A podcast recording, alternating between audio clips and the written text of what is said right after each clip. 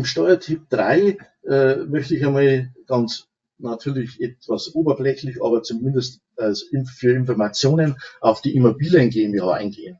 Die geistert ja durch äh, viele Zeitschriften, äh, ja, in, in, in manchen Zeitschriften sehr aufreißerisch und da sollte man vielleicht sich mal beschäftigen damit, äh, wie das aussieht.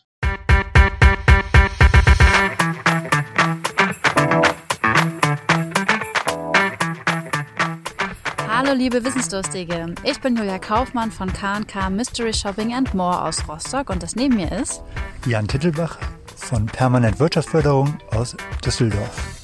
Wir beide haben Apothekers Corner als ein Online-Format für ApothekerInnen und mit der Apotheke verbundenen Unternehmen ins Leben gerufen. Wir wollen euch in regelmäßigen Abständen mit spannenden Inhalt von jeweils drei brancheninternen als auch branchenfremden Referenten versorgen und das Ganze digital. Denn wir glauben, dass durch die Anreize, die wir hier setzen können, ihr einfach entscheiden könnt, in welches Thema ihr später tiefer einsteigen wollt, um eure Apotheke einfach zu einem zukunftssicheren Erfolg zu führen. Viel Spaß bei dem folgenden Podcast und mehr unter apothekerscorner.de. Hubert Gernot, erster Referent bei uns heute Abend. Steuerberater bei der Kooperation Steuerberater für Apotheken. Er kennt sich also in dem Steuerrecht aus und auch in der Apothekerwelt.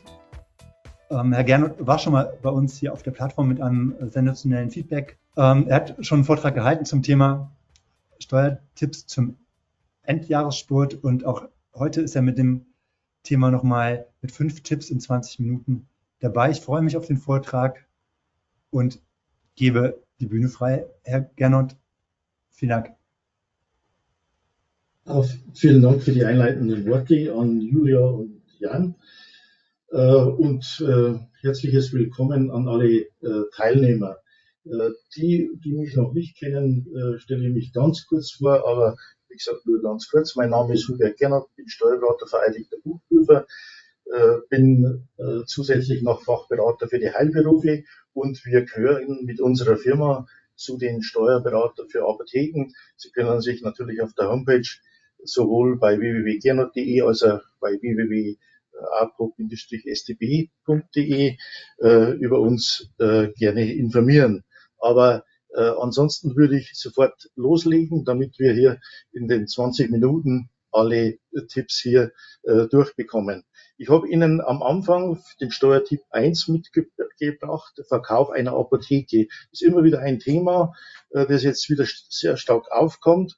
Und die Verkäufe sind sehr unterschiedlich. In, in Städten äh, sind die Preise gestiegen und alle reißen sich um die Apotheken. Im ländlichen Bereich sind teilweise Apotheken unverkäuflich. Aber äh, ich berichte Ihnen dann, wie es von der Steuer her ausschaut und äh, werde Ihnen ein paar Beispiele dann nennen. Wie immer bei so einer Geschichte brauchen wir einen Ausgangsfall. Der Ausgangsfall ist der Apotheker A. Äh, Anton heißt er hier. Der macht einen Jahresgewinn von 220.000 Euro. Ist eine durchschnittliche äh, Apotheke. Äh, die Ehefrau ist nicht in der Apotheke, sondern fremd irgendwo angestellt, verdient 30.000 Euro als Teilzeitkraft. Der Apotheker Anton verkauft in 2022, also noch in diesem Jahr, seine Apotheke erzielt einen Gewinn aus diesem Verkauf von 440.000 Euro. Äh, der Anton hat vor ein paar Jahren seine Zweigapotheke verkauft. Äh, dort hatte er bereits die Vergünstigung des 34.3 genutzt. Das sagt Ihnen wahrscheinlich nichts, aber das ist die äh, Vergünstigung, die man nur einmal im Leben bekommt und deshalb kann er es jetzt auf den neuen Verkauf nicht anwenden, sondern wir müssen ausweichen auf eine andere Steuermäßigung und ab 2023 erhält er seine verdiente Rente mit monatlich 3.500 Euro, die er nach geltendem Steuerrecht mit 83 Prozent zu versteuern hat.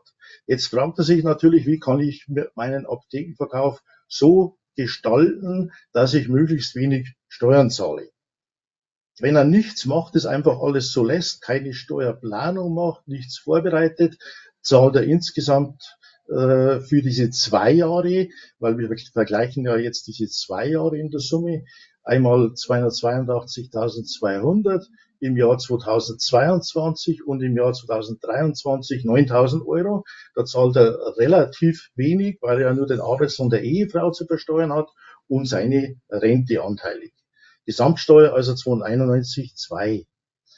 Jetzt, wenn wir den, den äh, Tipp äh, beherzigen und äh, zwei Tage später verkaufen, das heißt am 2.1.2023, dann sieht die Situation so aus, äh, wenn Sie mitgerechnet haben, äh, oder, oder sich die Zahl gemerkt haben. Vorher hatten wir 291.200 Steuer, jetzt haben wir 271.200 Euro Steuer, also exakt 20.000 Euro gespart, allein mit der Verschiebung des Verkaufs um zwei Tage. Also grundsätzlich lohnt sich das natürlich schon, aber wie immer sind wir mit dieser Lösung alleine noch nicht zufrieden. Äh, wir gehen dann her und wollen natürlich Steuer gestalten. Das, was am Tschüss. Steuerrecht interessantesten ist, ist Steuer gestalten. Äh, es ist dann so, dass wir dann, wenn wir hergehen und der, der Apotheker, der verkauft, der Apotheker A, äh, repariert zum Beispiel im Jahr 2023 sein Mehrfamilienhaus. Er investiert hier 100.000 Euro oder er macht einen Investitionsabzugsbetrag für eine zukünftige PV-Anlage mit 100.000 Euro. Äh, dann ist die Gesamtsteuer 84.900 und, äh, äh, und die Gesamtsteuer 2022 87.300. Das heißt, wir haben nur noch eine Steuer von 172.200 und das Spannende an der Geschichte ist, dass er gegenüber der Alternative 1 119.000 spart und gegenüber der Alternative 2 99.000, obwohl er lediglich 100.000 äh, investiert. Das heißt, das Finanzamt zahlt ihm die kompletten Reparaturen an diesem Mehrfamilienhaus äh, oder äh, zahlt ihm einen, einen riesen Zuschuss zu seiner PV-Anlage. Äh, ich zeige Ihnen das nochmal äh, wo man dann vielleicht den Kopf schüttelt und sagt, wie kann es sowas geben? Aber deswegen wollte ich das aufzeigen. Jetzt investiert er in dieses Mehrfamilienhaus nur 50.000 Euro, also die Hälfte. Dann ist die Steuer zwar wieder etwas höher, 200.300, aber Sie sehen sein Vorteil gegenüber der Alternative 2, äh, Verkauf 2.1. ist 70.900. 50.000 investiert, 70.900 Steuervorteil. Äh, also ist der Steuervorteil höher als die Reparaturkosten äh, und diese Dinge kann er nur erreichen in diesem äh, Modell mit dieser Fünftelregelung, äh, mit dieser Vergünstigung nach 34.1. Äh, deshalb habe ich genau dieses Beispiel gebracht. Aber wer dann nicht gestaltet, der verschenkt hier wahnsinnig viel Geld. Und deshalb bin ich ein großer Freund von der Steuerplanung, von der vorausschauenden, von der Zukunftsplanung. Der Blick in die Zukunft ist das Entscheidende und das sehen Sie deutlich an diesem Beispiel. Also immer bei außergewöhnlichen Gewinnen, Sie können es natürlich auch ständig machen lassen, äh, braucht man eine ganzheitliche Betrachtung, was hat er privat vor, äh, was ist, steht betrieblich an, was steht privat an und dann eine vernünftige, gute Steuerplanung. Dann kann man gigantisch viele Steuern sparen. Ja, Steuertipp 2 passt heute auch. Wir haben ja heute auch einen Spezialisten dabei für die Umbaugeschichten äh, in Apotheken. Äh, das ist jetzt bei mir nicht in den Beispielen nicht ganz so umfassend, äh, der, der Umbau, aber die Apothekerin B äh, plant den Umbau ihrer Apotheke und möchte folgende Neuerungen vornehmen. Einmal einen neuen Fußbodenbelag, Automatiktüranlage, und Spezialbeleuchtungsanlage für die Schaufenster und sie wünscht sich eine neue Heizungsanlage. Jetzt muss man zuerst mal steuerlich unterscheiden. Es gibt da unterschiedliche Einordnungen. Ich habe Ihnen die zusammengestellt. Der günstigste äh, Fall ist immer der Erhaltungsaufwand. Der Erhaltungsaufwand ist immer sofort abziehbar, sofort Betriebsausgabe und damit die beste Angelegenheit von diesen mehreren Möglichkeiten. Die zweite Geschichte sind dann die Mietereinbauten. Ich gehe jetzt hier von einem Objekt aus, nicht in eigenen Räumen, sondern in gemieteten Räumen. Und da wird noch unterschieden in Scheinbestandteile, in Betriebsverrichtungen und in eventuell sonstige Mieterein- und um, äh, Umbauen. Das Ziel ist natürlich immer, dass wir viel in diesen Erhaltungsaufwand reinbringen. Das ist das steuerliche Ziel. Äh, was ist nun Erhaltungsaufwand? Äh, Ganz einfach ausgedrückt, äh, es darf nichts Neues geschaffen werden, es darf nichts Neues entstehen, es darf keine neue Fläche entstehen, es darf nichts entstehen, was nicht schon vorher in irgendeiner Form da war. Also zum Beispiel die Reparatur der Beleuchtung, die Reparatur des Kommissionierers, die Reparatur des Fußbodenbelags oder die Auswechslung des Fußbodenbelags, die Erneuerung der WC-Anlage. Mit dem neuen WC können Sie nichts anderes machen wie mit dem alten oder neue Fenster im Büro. Äh, wenn Sie das einfach verglaste durch ein dreifach verglastes ersetzen, dann ist auch das klare Reparatur und sofort abzugsfähig. Scheinbestandteile sind dann Teile, die für einen vorübergehenden Zweck eingefügt werden. Zum Beispiel äh, diese Automatiktüranlage. Das könnte sein, dass der Nächste die nicht mehr braucht oder nicht haben will. Oder die neue Schaufensteranlage. Wenn jetzt später irgendwann mal ein Büro reinkäme, die haben vielleicht kein Interesse an einer Schaufensteranlage. In diesem Fall ist, erfolgt nicht der Sofortabzug, aber die Abschreibung auf die Nutzungsdauer dieser Türanlage zum Beispiel oder auf die kürzere Mietdauer, weil ja dann, wenn das Mietende da ist, das er eventuell beseitigen muss, der Apotheker. Äh, deshalb hier auch äh, kürzere Abschreibung. Betriebsvorrichtungen sind immer Dinge, die speziell für diesen Betrieb gemacht werden. Äh, das können zum Beispiel sein Innenwände, die gleichzeitig Warnregale sind oder wenn Sie im Keller ein, Medikamentenlager haben, einen Medikamentenaufzug, ein kleiner, oder eine Spezialbeleuchtungsanlage für Schaufenster. Auch diese Dinge sind abschreibbar auf die Nutzungsdauer zuerst mal oder auf die kürzere äh, Mietdauer, äh, falls diese bei Mietende dann wertlos sind, was aber häufig der Fall ist, weil häufig steht da drinnen, er muss die, die Räume wieder äh, zurückbauen. Äh, die Apothekerin Bertha wollte ja auch noch, hat sich ja auch noch diese Heizungsanlage gewünscht.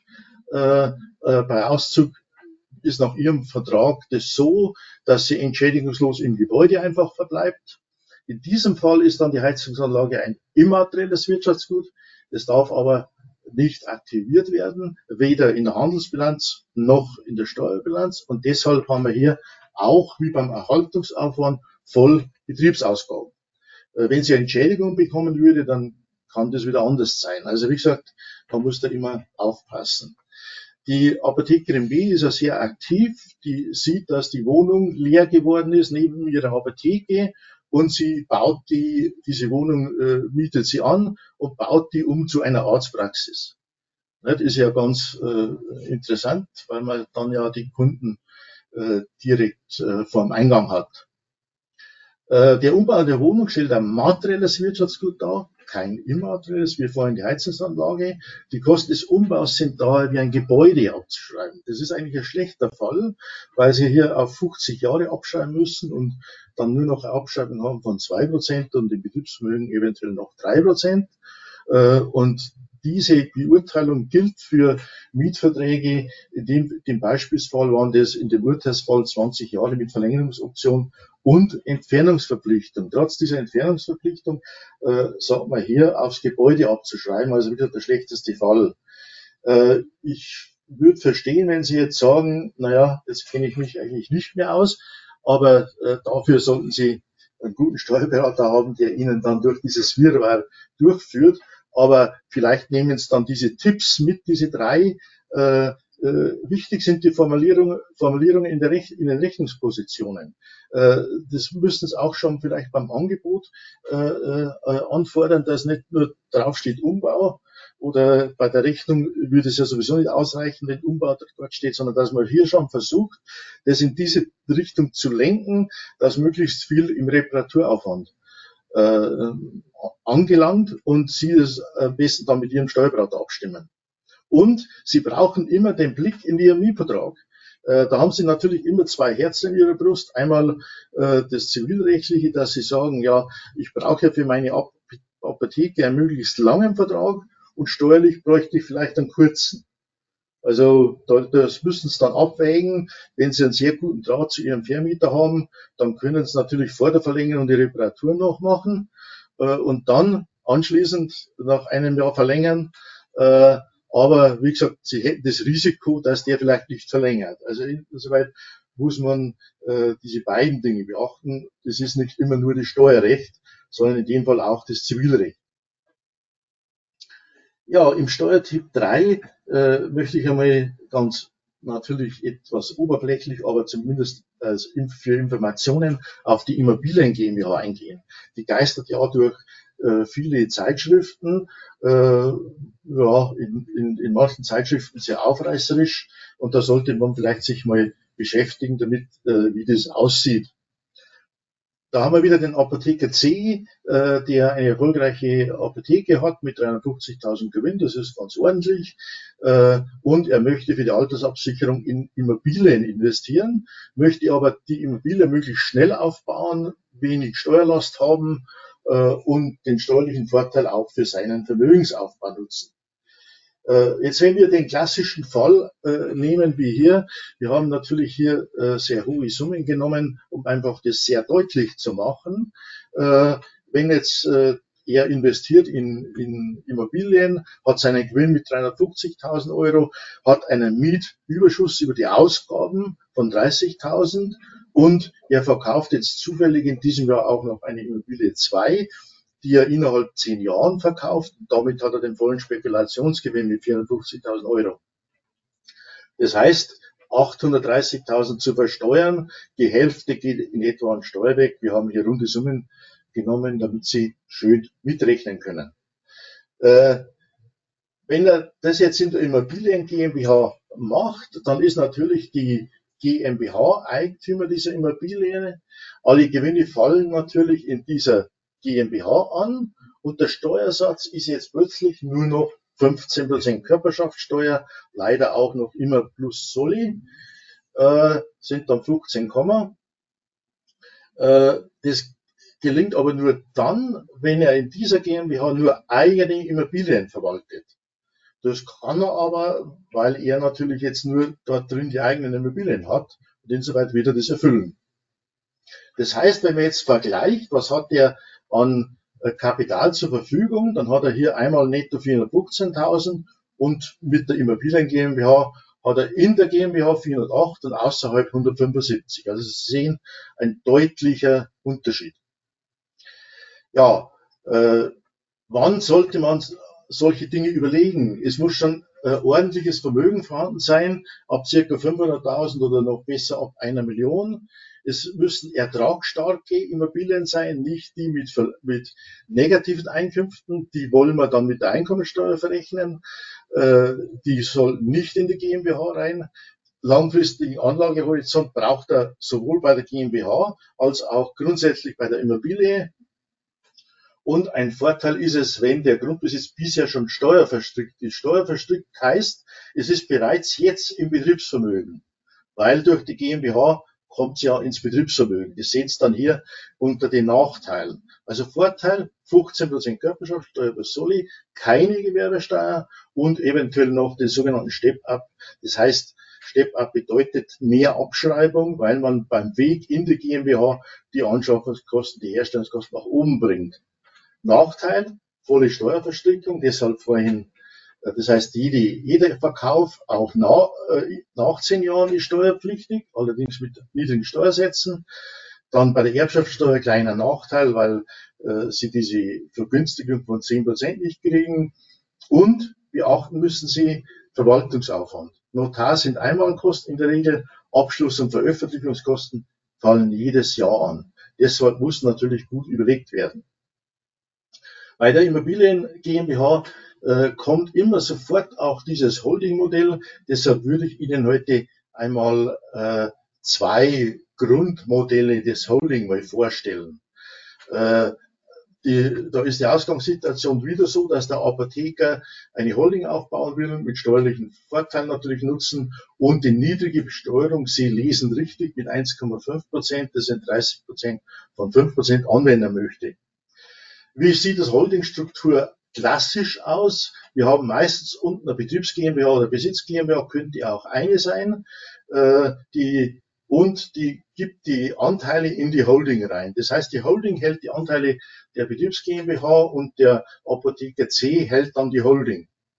Äh, das ist natürlich deshalb günstig, weil die Betriebs GmbH, ja, wenn sie äh, sehr viel Vermögen hat, äh, nehmen wir an, sie hat eine Million Vermögen, dann haftet ja nicht nur das Stammkapital mit 25.000, sondern das gesamte Vermögen der GmbH. Und deshalb muss man hier das ausschütten nach oben in die Holding. Dann äh, ist, die, ist die eine Million der Haftung entzogen und es wird dann mit den 1,5 Prozent äh, versteuert. Das sind die 5 Prozent steuerpflichtig.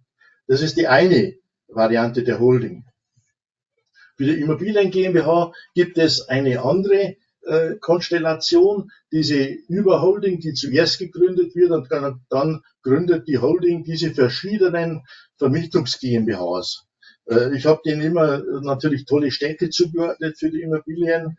Äh, äh, da ist der große Vorteil, dass hier, wenn es in einer GmbH eine Infizierung zur Gewerbesteuer passiert, weil zum Beispiel Betriebsverrichtungen vermietet werden, dann, dann stirbt dieser Vorteil von 15 Prozent und wir haben dann 30 Prozent in etwa nur eine Immobilie betroffen ist, nicht alle. Wenn Sie das in einer haben, sind alle infiziert und alle müssen plötzlich 30 Prozent zahlen.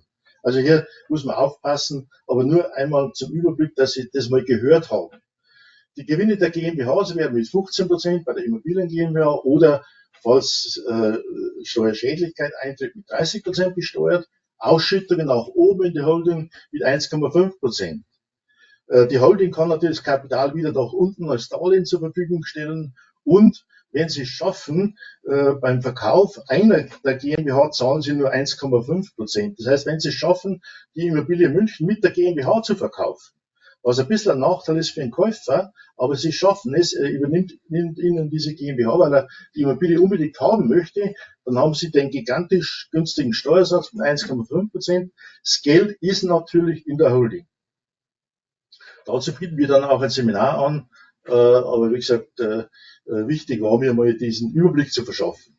Diesen Steuertyp 4 werde ich aus Zeitgründen jetzt ganz schnell übergehen, weil das ist sehr leicht für Sie nachzuvollziehen.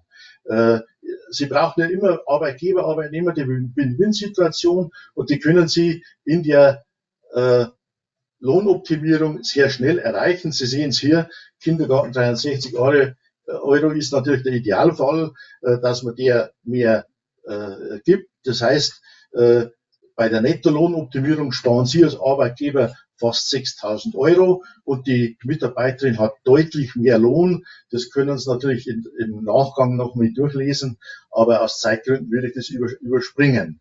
Weil ich möchte Ihnen im Steuertyp 5, das wir mit Weihnachtsgeschenk tituliert haben, da muss ich Ihnen Hinweise geben weil äh, ansonsten äh, kommt es vielleicht in die falsche Richtung. Wir haben ja oft den, den Fall, auch hier der Apotheker möchte seiner Frau, die ist als Apothekerin bei ihm angestellt, zu Weihnachten eine Rolex oder eine tolle Handtasche äh, unter den Weihnachtsbaum legen. Wenn Sie es natürlich so machen, die Rolex kaufen, die unter den Weihnachtsbaum legen, dann kann ich Ihnen garantieren, dass es beim Finanzamt nicht abzugsfähig ist. Äh, äh, insoweit funktioniert das so nicht. Sie brauchen, damit Sie steuerlich absetzen können, und das lesen Sie ja in verschiedenen äh, Veröffentlichungen, eine Sachzuwendung. Und zwar eine betrieblich veranlasste Sachzuwendung. Betrieblich veranlasst deshalb, weil Betriebsausgaben nur dann vorliegen, wenn sie betrieblich veranlasst sind. Da brauchen Sie ein bisschen Fantasie äh, und müssen dann natürlich zum Beispiel die Rolex der Ehefrau beim, beim Jubiläum äh, wenn sie 40-jähriges äh, Betriebsjubiläum hat oder äh, sie machen mit der Frau eine Vereinbarung, weil sie die Apotheke Teil leitet, eine Vereinbarung, wenn sie Umsatzsteigerung hat von 5%, kriegt sie Rolex oder loben für alle Mitarbeiter irgendwas aus oder sie haben ein paar Familienabteilungen dazu daneben äh, und das hauptsächlich die Frau macht und loben dort etwas aus. Also sie brauchen ein bisschen einen, einen steuerlichen äh, einen Betriebshintergrund, äh, der bei einem fremden Arbeitnehmer unterstellt wird. Bei einem Fremden schenken sie nichts, aber bei der Ehefrau ist es gefährlich. Also deshalb brauchen sie einen äh, äh betrieblichen Grund. Dann können Sie diese Sachzuwendung natürlich tätigen und egal, ob das die Rolex ist oder der